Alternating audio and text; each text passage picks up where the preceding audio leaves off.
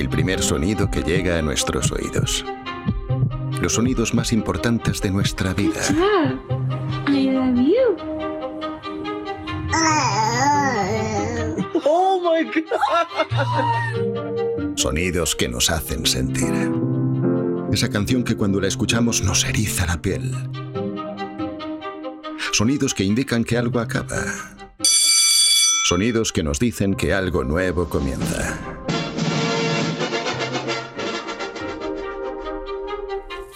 Desde el inicio de los tiempos, desde antes de que existiera la escritura, hombres y mujeres se sentaban en torno al fuego para escuchar. Llevamos más tiempo siendo humanos que escuchan que siendo humanos que leen, que escriben. Por ello, te invitamos a escuchar y conocer todo lo que rodea al mundo sonoro, al sector del audio. Bienvenidos. Aquí comienza Audiosincrasia con Marta García.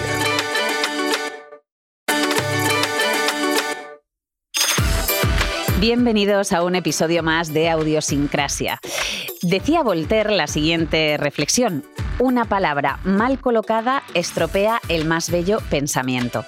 Y cuando hablamos de audio, de aquellas historias que nos entran por los oídos, es importante entender que la colocación de las palabras tiene su propia razón de ser, su propio orden y sus propias normas. Y que no es lo mismo, o al menos eso vamos a tratar de desvelar con nuestra invitada de hoy, una historia que recibimos a través de las hojas de un papel que a través de una pantalla con imágenes o a través de la voz. Hoy os quiero presentar a Viviana Ricciardi. Nació en Buenos Aires, en Argentina. Es escritora especializada en narrativas sonoras, periodista, dramaturga, realizadora audiovisual, gestora cultural y docente.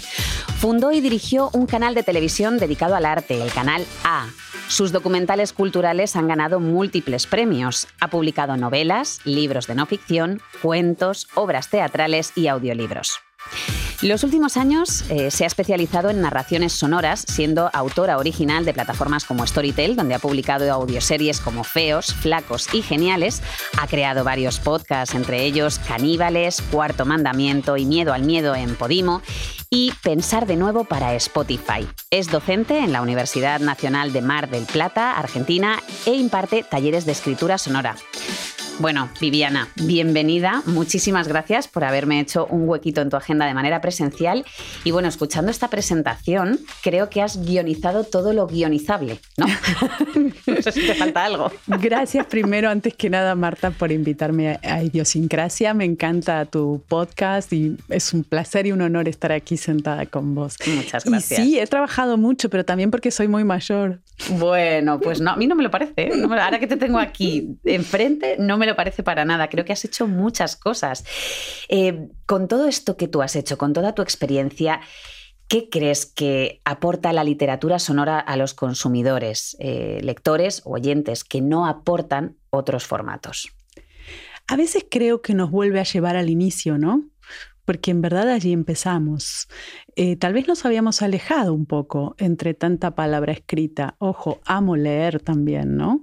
Eh, no, no se trata esto de una cosa u otra, pero sí es cierto que la palabra escrita tiene cierto malabar eh, del, de- del juego incluso visual de la palabra que nos había apartado tal vez de la palabra que hace historia.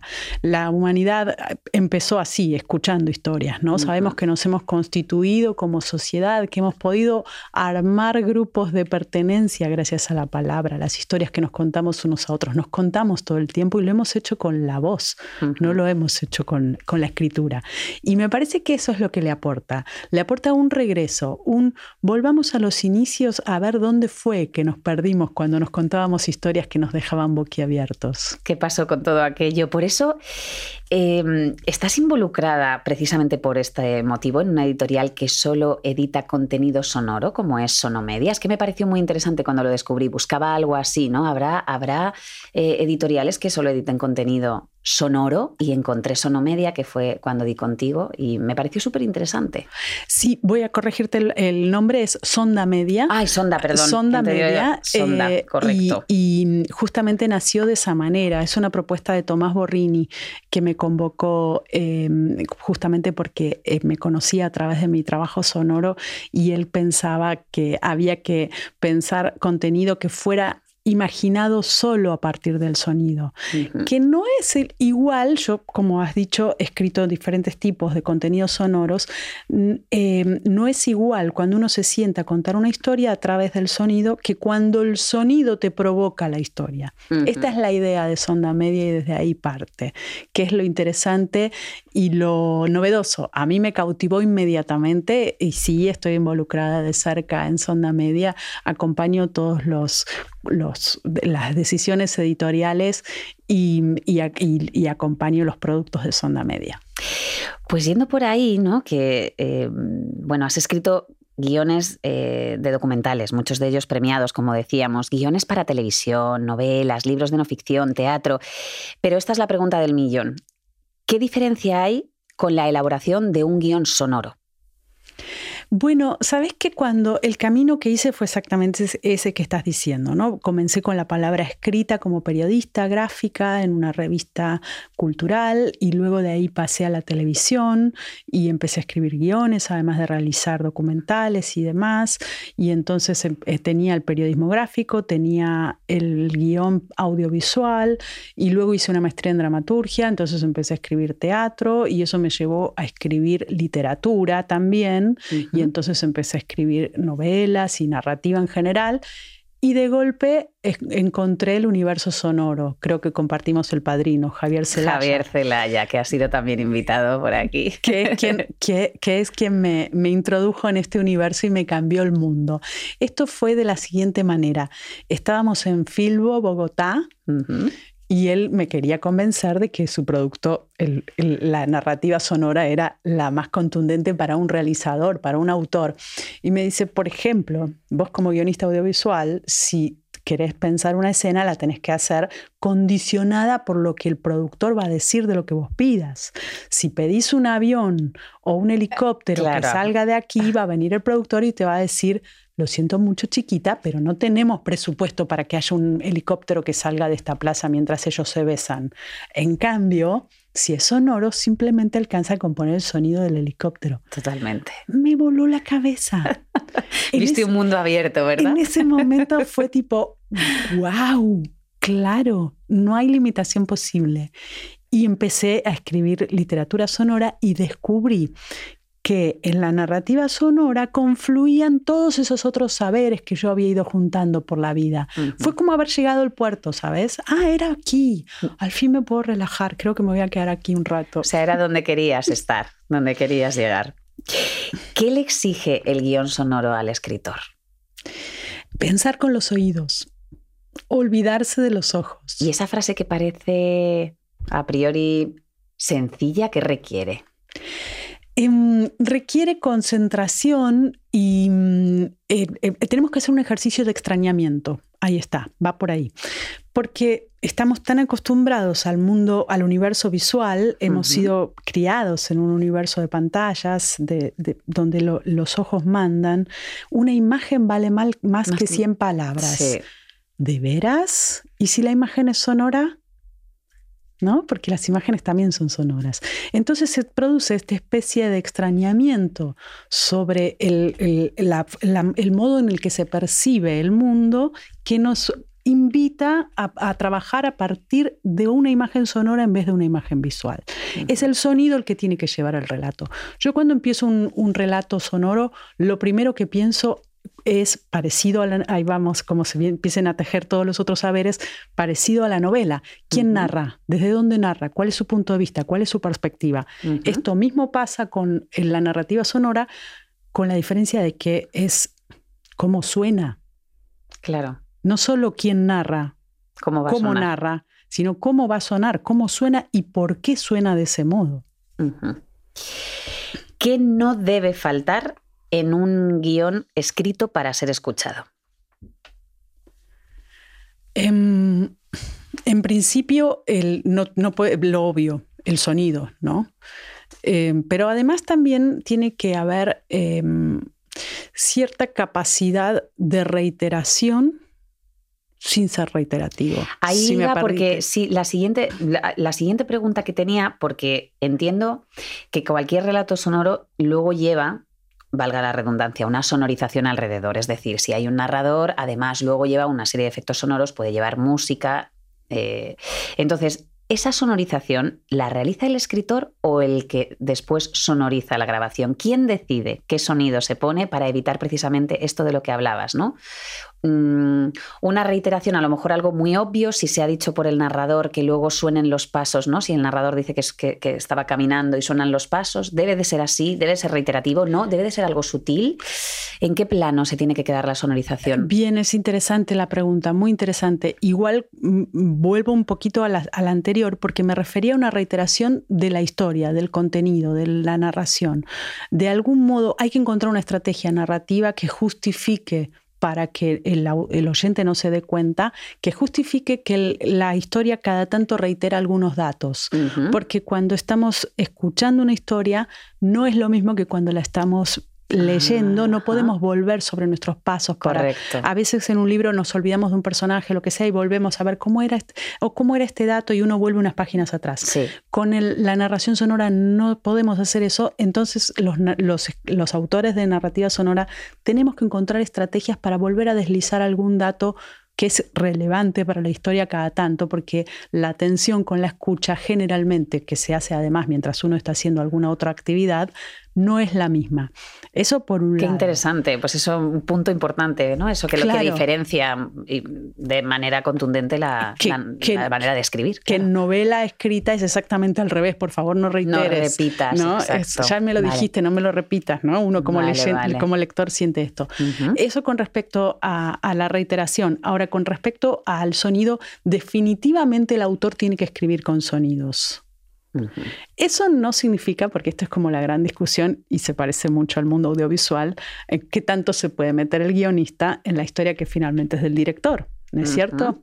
Aquí sucede algo muy parecido. Esto no significa que el guion sea de hierro y no se pueda tocar, que el- finalmente el sonidista no pueda también hacer su trabajo con su propia creatividad, su propia lectura de ese guion, pero sí eh, que ese guion sonoro tiene que ser escrito a partir del sonido. Entonces, yo trabajo de la misma manera que trabajaba los, los y hablo en pasado porque ya casi no estoy haciendo guiones audiovisuales, que trabajaba los guiones audiovisuales. Vale decir, uno tiene una columna de imágenes y una columna de sonidos en el guion audiovisual. En la columna de imágenes, uno in- intenta poder contar a través de, lo, de la acción, de lo que se ve, la mayor parte de la historia y que el diálogo no invada tanto eso, que no sea tan explicativo el diálogo. Lo mismo es para mí con el guion sonoro. Exactamente la- el mismo procedimiento lo traslado al guion sonoro. Si yo puedo explicar que se abrió una puerta simplemente haciendo que la puerta se, se abra, no necesito que el personaje diga, ah, justo se abrió la puerta y entró fulanito de tal. Correcto. Ahí está, ahí está la estructura. Bueno, pues eh, precisamente Javier Celaya, del que nuestro querido padrino comentaba el otro día aquí, que quizás en España tenemos aún una barrera para escuchar contenido con acento latino, porque nos decía, eh, considero además textualmente cito, dice, es una pena porque se están haciendo verdaderas maravillas al otro lado del Atlántico.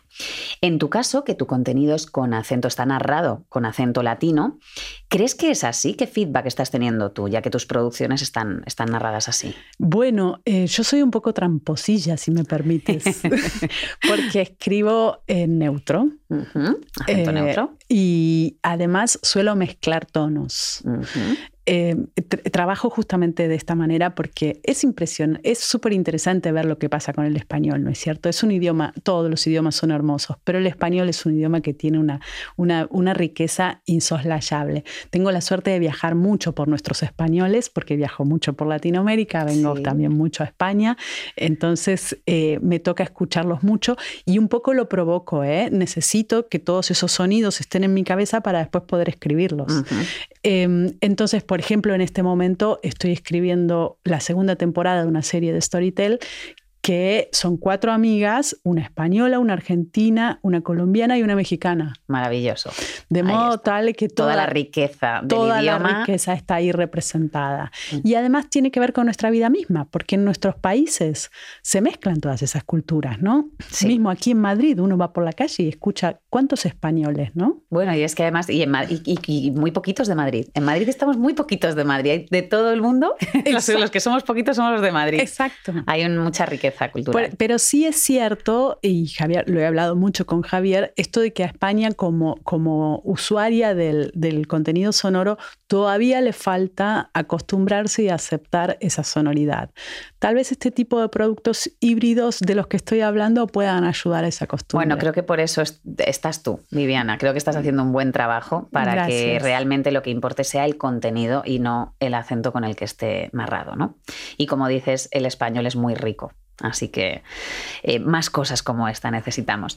Bueno, los que nos dedicamos a dirigir y narrar audiolibros, hay numerosas ocasiones en las que nos encontramos frases muy enrevesadas, poco coloquiales, que quizá nos pediría el cuerpo adaptarlas al lenguaje más natural, pero no podemos hacerlo porque no se puede modificar el texto. ¿no? En el caso ya de un, de un audiolibro, simplemente es el texto el que hay que convertir sin más. ¿Crees que se debería poder adaptar cada obra que se va a realizar en audio? En este caso entiendo que debería hacerlo el propio autor, pero esto, claro, a veces lo complica todo. Entonces, ¿qué opinas de esto como escritora de narrativa sonora? Es súper interesante. Como escritora de narrativa sonora me ha pasado también de tener que dirigir a alguien que está leyendo, eh, narrando mi propio texto. Y sí tengo una técnica que es, en cuanto veo que esa persona que está narrando mi texto se traba, modifico el texto, porque estoy segura de que la culpa es mía. Ve- ¿Ves? Pero lo puedes modificar porque eres la autora. Eso es maravilloso. En el caso de los narradores, cuando no podemos hacer esa modificación, intentamos, vamos, yo abo- abogo porque se haga, porque en- entiendan las, la- las productoras, los clientes, que aunque es verdad que hay que ser muy fiel al texto, hay ciertas cositas que ayudarían mucho a que sonase Es mucho que más natural. no es lo mismo el lenguaje. Estoy absolutamente de acuerdo. De hecho, eh, am- eh, lo veo a diario. Me parece que los autores que escriben literatura para ser leída pocas veces han leído en voz alta. Uno se modifica mucho después de leer en voz alta.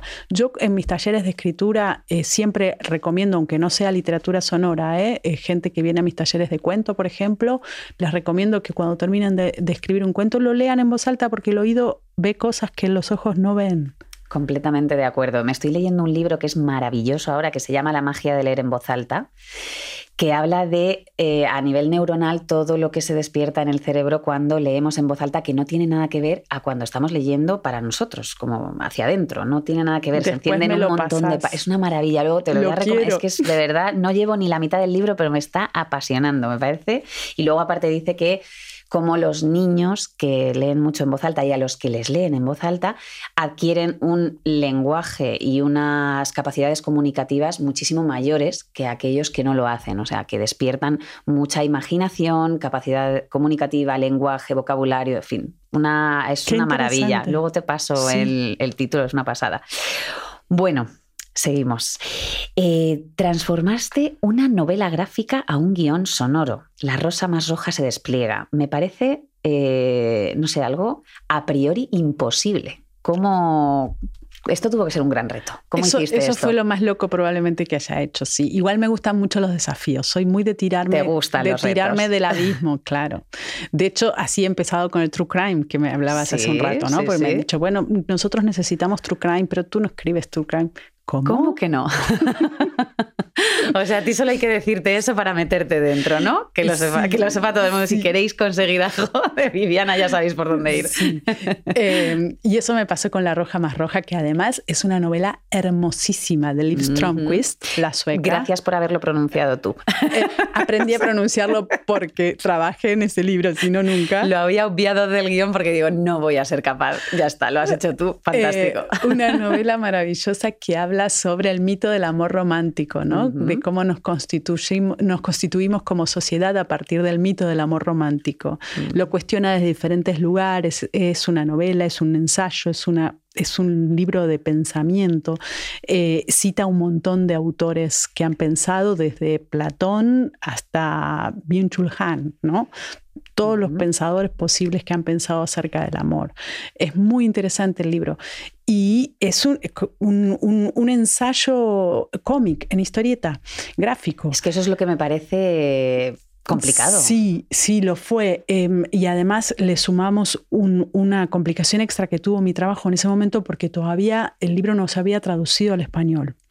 Así que trabajé con tres pantallas. En una tenía en, en sueco la- el, el- el cómic eh, con los dibujitos y todo. En la otra tenía eh, la versión traducida al español eh, sin los dibujitos, pero sí en viñetas, ¿no? Con- Sí, para tener el texto, lo que sería el poco texto que había tiene una que novela gráfica. uno con otro y en la tercera yo iba tejiendo mi, mi, trama, mi trama sonora.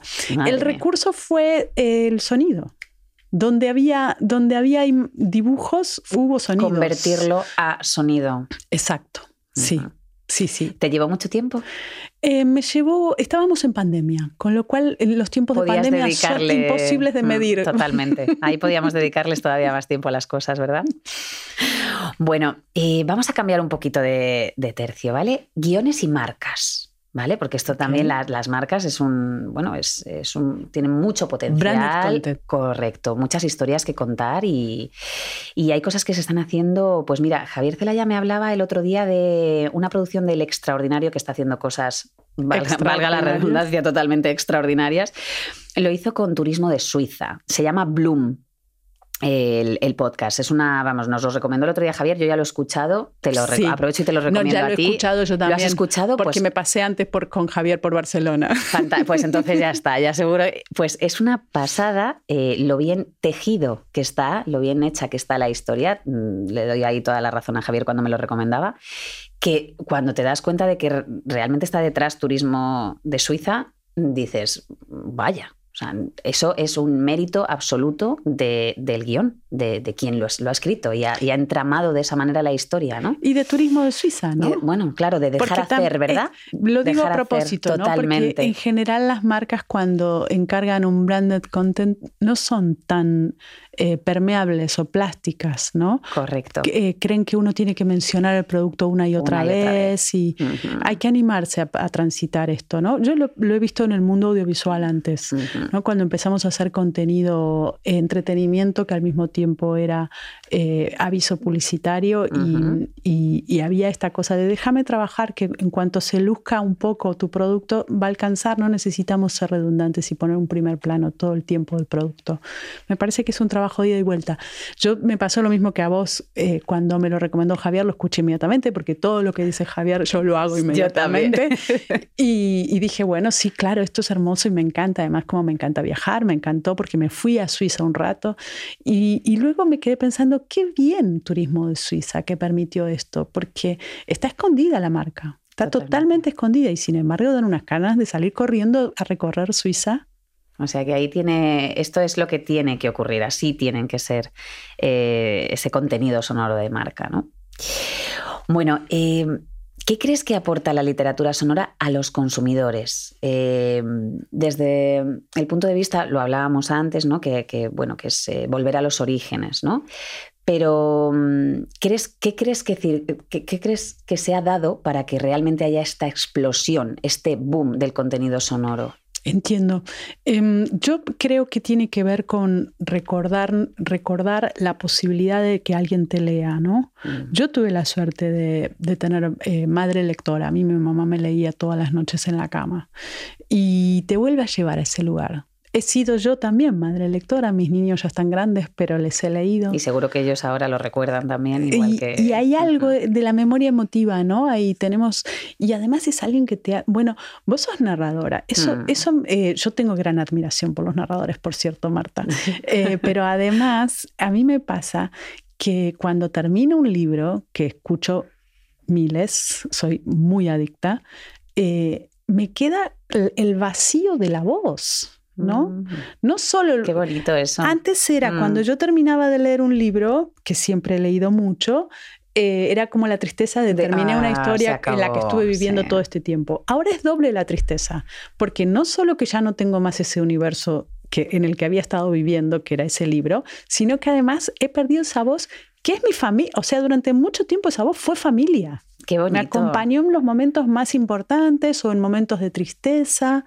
Y hay veces que, bueno, me lo ha contado también, no sé si Javier o alguna otra persona dedicada a esto, eh, esto de que se empieza a ver en las plataformas que la gente termina de escuchar un libro y buscan no por autor, sino por narrador. Sí, ahora ya los narradores, bueno, en Storytel por lo menos eh, tenemos un perfil de, de, narradores. Entonces, si a la gente le gusta tu manera de narrar, porque además, bueno, yo siempre cuando imparto las clases lo digo a mis alumnos, cada uno tiene su estilo, ¿no? No hay que ser, cada uno tiene su propia manera y habrá algunos que les encantes, otros que no tanto, ¿no? Pero sí que es cierto que hay gente que ya escucha eh, los libros también por el narrador, ya no tanto por el contenido. Ah, a ver esto nuevo que ha sacado.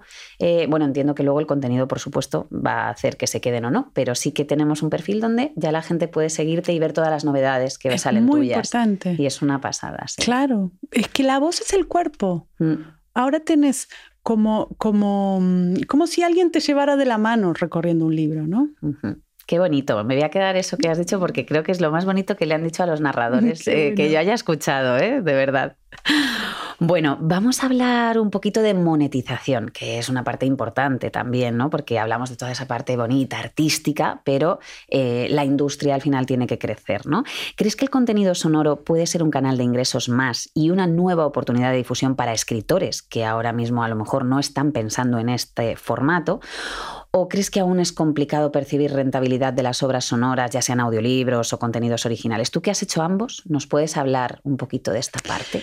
Em, la verdad es que en mi caso particular yo vivo mucho más de la literatura sonora que de la literatura escrita. Incluso mis libros que han sido publicados en papel y en sonoro me dejan mucho más dinero la versión sonora sonoro. que la versión papel. Qué maravilla, pues desde aquí, sobre todo porque si nos escuchan escritores, todavía quizá ah, puede existir cierta reticencia eh, de que algo sustituye a lo anterior y en este caso yo creo que, que no, es un complemento, ¿verdad? No, eh, creo que ahí sí tenemos que hacer nosotros los escritores un trabajo de, de limpiarnos de prejuicios, ¿no? Hay mucho prejuicio.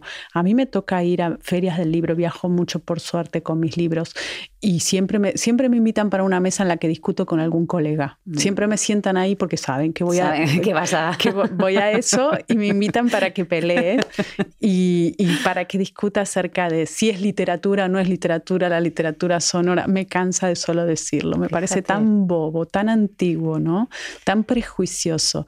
Pero la verdad es que todavía está pasando, todavía los escritores, es insólito, pero todavía los mis amigos, ¿eh? mis amigos me Sí, gente cargan. cercana. No lo pueden creer que yo esté tan apasionada con la literatura sonora, se ríen. Les parece como una literatura menor, como si la, versión sonora de un libro fuera menos libro. A mí me resulta insólito. Pues precisamente, mira, eh, que fuera menos libro esto que dices, eh, un- uno de, de los invitados que tuve en, en Audiosicrasia, que fue Antonio Martínez Asensio de Penguin Random House, que lleva toda la parte de producción de audio, decía que hay audiolibros que mejoran el libro.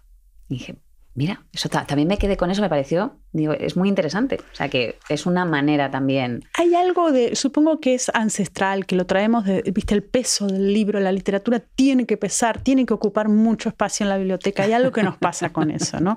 A mí misma a veces me, hoy me pasó, a la mañana me desperté, uno chequea el teléfono, lo primero que hace, ¿no? Sí, La- como todos, y había, y como estoy con la diferencia horaria además, Mm. entonces eh, había un mensaje, había eh, muchos, muchas notificaciones de Instagram. Digo, ¿qué pasó?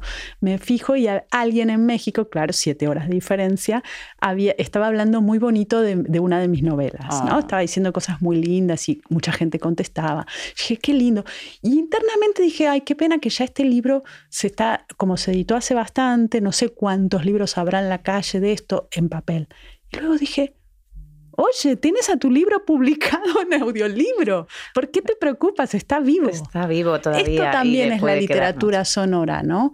Porque el libro de papel, justamente porque pesa y porque ocupa mucho espacio Ujú. y Es porque como las la, la editoriales... posesión, ¿no? Quizás es esa manera de lo Sí. poseo, igual que la música cuando nos comprábamos el, el CD, ¿no? Lo Claro. tengo, lo poseo, ¿no? Y ya Pero, no es así. pero tenemos que pensar que justamente ese, ese objeto es mucho más difícil de comercializar. Correcto. Entonces, el libro libro de papel es, es la editorial que tiene que y las librerías y las distribuidoras y todo el circuito canal. tiene que seguir Mm. con sus, sus novedades y, y tu libro va quedando relegado. En cambio, en las plataformas sonoras el libro está siempre ahí, no ocupa espacio. Correcto. Bueno, pues vamos a mirar ahora un poquito hacia el futuro, porque en este podcast nos gusta explorar y a veces incluso imaginar qué cosas son las que están por llegar. ¿Te ves escribiendo guiones sonoros para voces sintéticas? Porque incluso te, te voy a hacer una pregunta aún más allá, que esto te va a decir, Dios mío, muy pronto cualquiera puede convertir, eh, va a poder convertir cualquier texto en audio, simplemente escribiéndolo, ¿no? En una plataforma. ¿Dónde nos va a llevar esto? Vamos a elucubrar. ¿Cualquiera podrá hacer contenido sonoro? ¿Cualquiera te referís a cualquier inteligencia artificial? Claro. Sí, claro. Eh, me tiene muy apasionada el tema, muy apasionada. Yo creo que mi próximo texto va a ir por ahí porque tengo muchas ganas de interactuar, interactuar con una inteligencia artificial. Eh, entiendo que todavía las inteligencias artificiales todavía no pueden hacer ni tu trabajo ni el mío, no en forma correcta. ¿No? Pueden hacer algo. El- mi, mi trabajo en particular, el problema que tienen, hace un tiempo vi una performance de un eh, realizador suizo, un escritor suizo, que hizo algo muy sorprendente, que es jugar con la inteligencia artificial. No me acuerdo su nombre, lo siento. Eh, hizo, volcó, vol- eh, puso una inteligencia artificial a trabajar a ver si podía escribir igual que él. ¿Cómo se hace eso? Le das acceso a la inteligencia artificial a todos los textos que has A los escrito. que Nosotros escrito. los escritores tenemos cientos de miles de caracteres escritos, con lo cual es fácil que una inteligencia artificial pueda armar algo con tus textos. Pero esa inteligencia artificial también podía acceder a sus mails, a sus WhatsApp, a sus redes, a todo lo que él había escrito. Y para poder interactuar con el mundo, primero empezó a ver que sí, que escribía como él. Y, se divertía envi- enviándole mails a la gente que no había escrito él y este tipo de cosas. Pero luego para escribir una novela lo que le faltaba era mundo. O sea, la criatura, el Frankenstein, eh, permiso Chili, tenía que salir a la calle a, a recorrer y ver qué para poder escribir sobre Para ese mundo, como hacemos ¿no? los claro, para escritores. inspirarse. Entonces le dio acceso a toda la web para que pudiera sacar de ahí información y pudiera escribir algo. Madre mía. Y lo que terminó pasando es que se volvió absolutamente agresiva. ¿Por qué? Entonces empezó él, con su propia literatura, a escribir una- unos textos agresivos, violentos, eh, realmente políticamente incorrectos que él nunca hubiera escrito. ¿Por qué sucede esto? Esta es como la moraleja de su experimento. Sucede porque la inteligencia artificial trabaja con lo que ha ido viendo en toda la web. ¿Y cuál es el contenido que- el ma- mayoritario en la web? Ese. El hater, violento. El violento. violento. Entonces la inteligencia artificial hoy, si la dejamos sola, es un asesino a sueldo. Eh, oye, esto da para un true crime de los buenos, ¿eh? No te- ahí te lo dejo. Y pero ¿y cómo? ahí te lo ¿Y dejo. cómo? ¿Y cómo? Claro. Esto, vamos, que las plataformas que nos estén escuchando, aquí hay, aquí hay madera, ¿eh? Para sacar. Bueno, estaremos pendientes, a ver. Bueno, en Audiosincrasia siempre intentamos conocer un poquito más, más allá de lo laboral, a nuestro, a nuestro invitado. Eh, ¿Qué es lo que más te gusta de España, Viviana? Ay, amo España, me encanta. Me encanta, me siento... eh, la primera vez que vine a España, dije, ay, esto es España, qué, qué decepción. ¿Pero por qué? Vine a Madrid justo. ¿Pero por qué? Porque no es muy distinta mi ciudad, a Mm. Buenos Aires. ¿No? Eh, no sé si has estado en Buenos Aires, pero Pues no, pero es uno de los sitios que tengo ya, el siguiente tiene que ser ahí ya. O sea, Bien ahí, me no- avisas. Si Sí, todavía estoy por ahí, me avisas. Sí, sí. Em, el- en verdad es muy, eh, eh, somos em, muy parecidos, ¿no? Tenemos muchas cosas en común. Yo aquí me siento como en casa, eso me pasa. Eh, pero además, España lo que tiene son unos paisajes increíbles, una cultura maravillosa y tiene historia. A nosotros los del Nuevo Mundo, el viejo mundo nos cautiva por su historia, por su vejez, Por su antigüedad, ¿no? Por cómo habla. un- Yo voy caminando y voy viendo los balcones, esas paredes. Es, es maravilloso. Lo añejo. Bueno, porque te iba a decir de paisajes Argentina no va nada mal. O sea que no, vale, te compro lo de la historia, pero lo de los paisajes, menuda maravilla. Bueno, un fracaso que te hizo crecer, algo que Un fracaso que puedas A contar. ver, em, sí, todos podría contar, pero supongo que soy tan negadora que los he tapado. bueno, que no eso- me lo acuerdo. No es que no quiera contarlo. Em, estoy pensando, em, durante mucho tiempo fue un gran fracaso. Eh, para mí el poder escribir. ¿eh? Eh, yo empecé a escribir de grande literatura, digo, a los 40 años. Y esto fue porque mm, he sido tan lectora toda mi vida, pero tan, tan, tan lectora de pequeña que mm, me daba miedo escribir porque ya todos habían escrito tan bonito que cómo yo me iba a poner y me, y me bloqueaba y no podía. el Y síndrome del impostor ahí. Sí, sí, fue, fue un gran fracaso para mí. Lo intenté una y otra vez y escribía horrible, Marta, pero muy feo. ¿eh? Yo para lograr escribir bien como escribo ahora o bastante bien como escribo ahora, entrené mucho. Soy runner, soy corredora, estoy acostumbrada a, Al maratón. al- a- vencer el límite, ¿no? Me duele, sigo, me duele, sigo. Eh, Esto es vencer el límite todo el tiempo. Y así aprendí a escribir. Me hice un desafío que se llamó 150 por 365, que consistía en que durante todo un año, yo todos los días, o sea, durante 365 días, Sí. absolutamente todos los días de ese año, los de fiesta, los de Eso te iba a decir los domingos, o sea, todo. todo. Todos los días, yo escribía un relato de exactas 150 palabras Madre mía. que subía a un blog. Los primeros estaban espantosos, pero los últimos ya funcionaban muy bien y empecé a tener oyentes en todas partes. Oyentes, perdón. Bueno, mira, sí, Lectores. y ahora oyentes, claro que sí, los futuros en ese- oyentes En los ese momento ahí. eran lectores. Empecé a tener lectores en todo el mundo y, y a partir de ahí ya no paré nunca más de escribir. Pero me parece que de eso se trata, ¿no? Fracasar, Ujú. fracaso todo el tiempo. Lo que pasa es que no me quedo en el fracaso, salgo. Es que de ahí hay que aprender, entonces nos quedamos con la perseverancia, ¿no? Que es Exacto. una, un buen consejo. Bueno, un contenido sonoro que nos recomendarías escuchar. Bueno, em, como decías hace un rato, eh, del otro lado del Atlántico eh, se están haciendo Eso quiero yo que me eh, ficciones sonoras sumamente interesantes. Sumamente, por- debes haber ya escuchado Caso 63, por ejemplo, que es una maravilla Sí, y sí. que me parece genial. O Fugas en, en no ficción, em, Radioambulante, Las Radioambulante, Raras. Las raras es hermoso, Mm. la no ficción es hermoso también. Em, se está generando un contenido eh, eh, borrado también es muy lindo, de la misma gente de Caso Ese 63. no lo he escuchado. Borrado se llama. Borrado. Muy hermoso. Y ahora viene la, la tercera temporada de Caso 63. Estamos así Ay, esperando espera, todos. Esto es como la, cuando, salía, cuando salía la casa de papel y estas cosas, ¿no? Esto que estamos todos nerviosos. Sí. Bueno, muy bien, pues nos apuntamos todos estos. ¿Hay algún proyecto a la vista de Viviana que nos puedas desvelar? Sí, claro. Qué Eh, bien. Por suerte siempre, siempre hay algo. Siempre, bien. eh, siempre hay que estar enamorándose. ¿No? Eso es- Es- sí, sí, esa, esa frase es perfecta además, porque Claro. se nota cuando alguien Claro. ama su trabajo. En este momento estoy eh, escribiendo, terminando la, la- la segunda temporada de una serie de Storytel que se llama Nuestro Secreto, que todavía no se estrenó la primera, pero yo ya estoy terminando la segunda. Mm. Una serie original, que son estas cuatro amigas de las que te hablé, que Sí. es muy interesante el proyecto.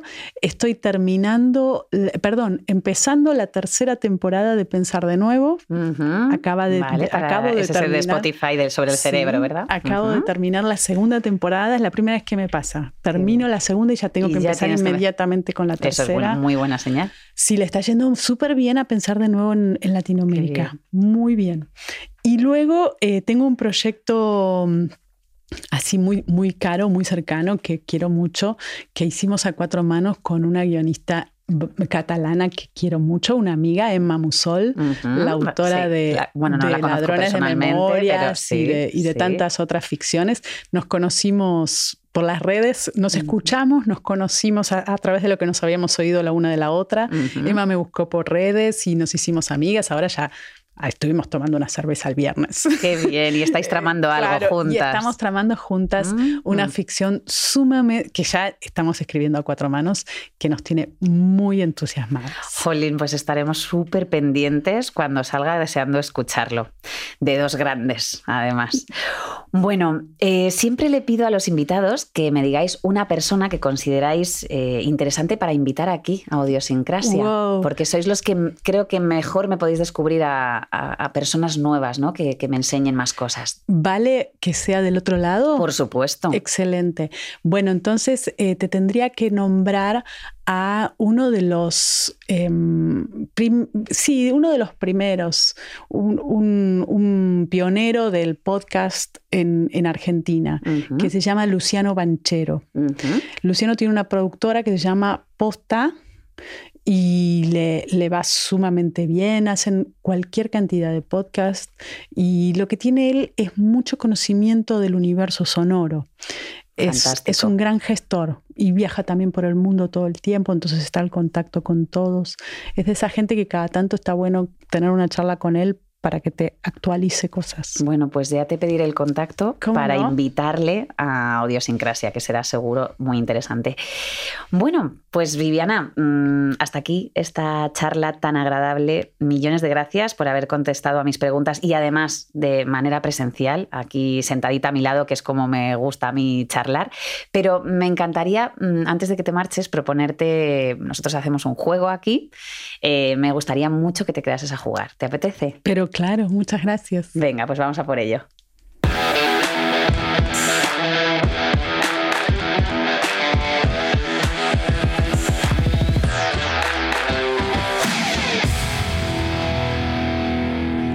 La mecánica es muy sencilla, ¿vale? Normalmente pongo tres audios, ¿vale? Y eh, si, aciertas al menos dos de tres, hay un regalito que hacemos, un detallito que te llevas del programa, ¿vale? Pero en tu caso, eh, te voy a poner dos audios y el tercero va a ser otra cosa, porque teniéndote, es que estuve dándole vueltas, digo, mm, es que va a ser otra cosa, luego te la desvelo, ¿vale? Vamos a empezar escuchando los dos primeros audios, eh, este primero, a ver qué va a ser.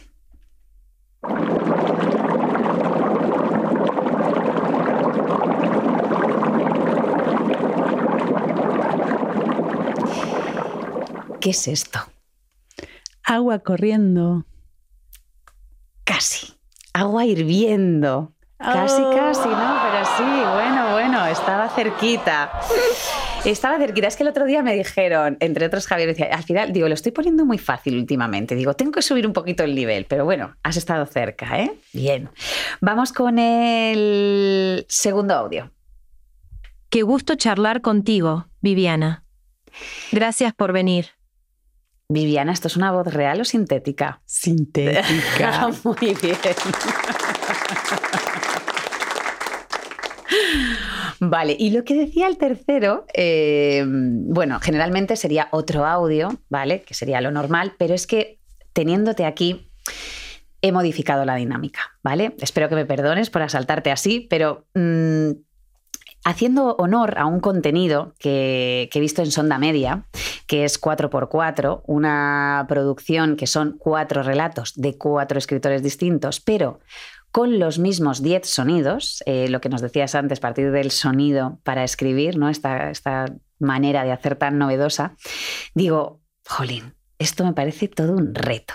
Entonces, ¿por qué no lo intentamos hoy aquí? Yo, si me lo permites, me gustaría mucho retarte y ponerte cinco sonidos y te dejamos uno o dos minutitos para que nos hagas un micro relato con ellos. ¿Te atreves? Pero claro. Madre mía, es que eres valiente tú, ¿eh? Eres valiente. Bueno, pues vamos a escuchar estos cinco sonidos.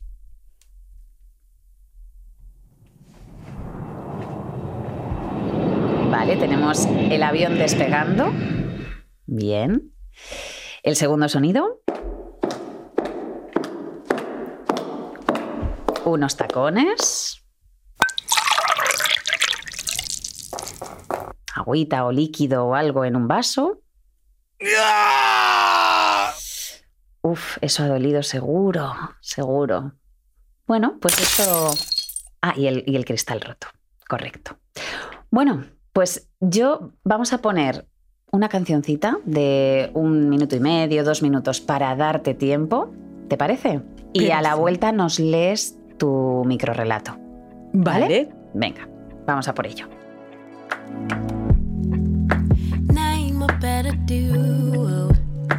So why do we do this dance?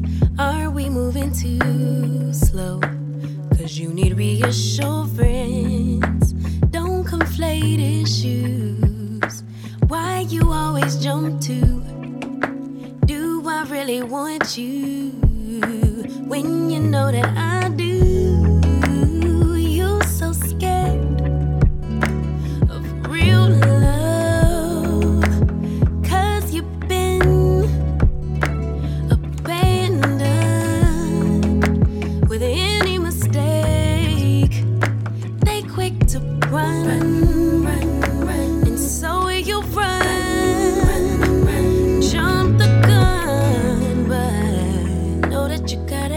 Bueno, Viviana, lo tienes, te he visto ahí muy concentradita. ¿Lo tienes? Sí, lo tengo y me he divertido mucho, Marta. Muchas Vale, gracias. Yo estoy deseando escucharlo y seguro que los que nos están escuchando también. Así que bueno, vamos a escuchar este micro relato de Viviana Ricciardi. Se había ido. No quedaban dudas. Se quedó observando unos minutos al avión que se perdía entre las nubes. Lo imaginó sentado entre los pasajeros, la azafata haciendo sus signos mudos, los oídos zumbando. ¿Debería haberse subido a ese avión? Unas gotas suaves, como si el cielo acompañara su tristeza, la empujaron a retornar. Volver. ¿Había retorno posible? Mierda. La seguían. Debería haberse subido a ese avión. Cerró los ojos. La imagen volvía una y otra vez. Esteban sorbiendo el vino, sonriendo, paladeando el sabor amargo del trago, entendiendo por fin todo, tarde, muy tarde. El grito del veneno destrozando sus entrañas. Debía seguir en movimiento, transformarse en otra, entrar a otra vida, apropiarse de algún lugar ajeno. El olor a humedad confirmó su sospecha. Aquel podía ser el inicio de una nueva vida. Sacudió el polvo del sillón, se recostó, cerró los ojos. ¿Había retorno para ella?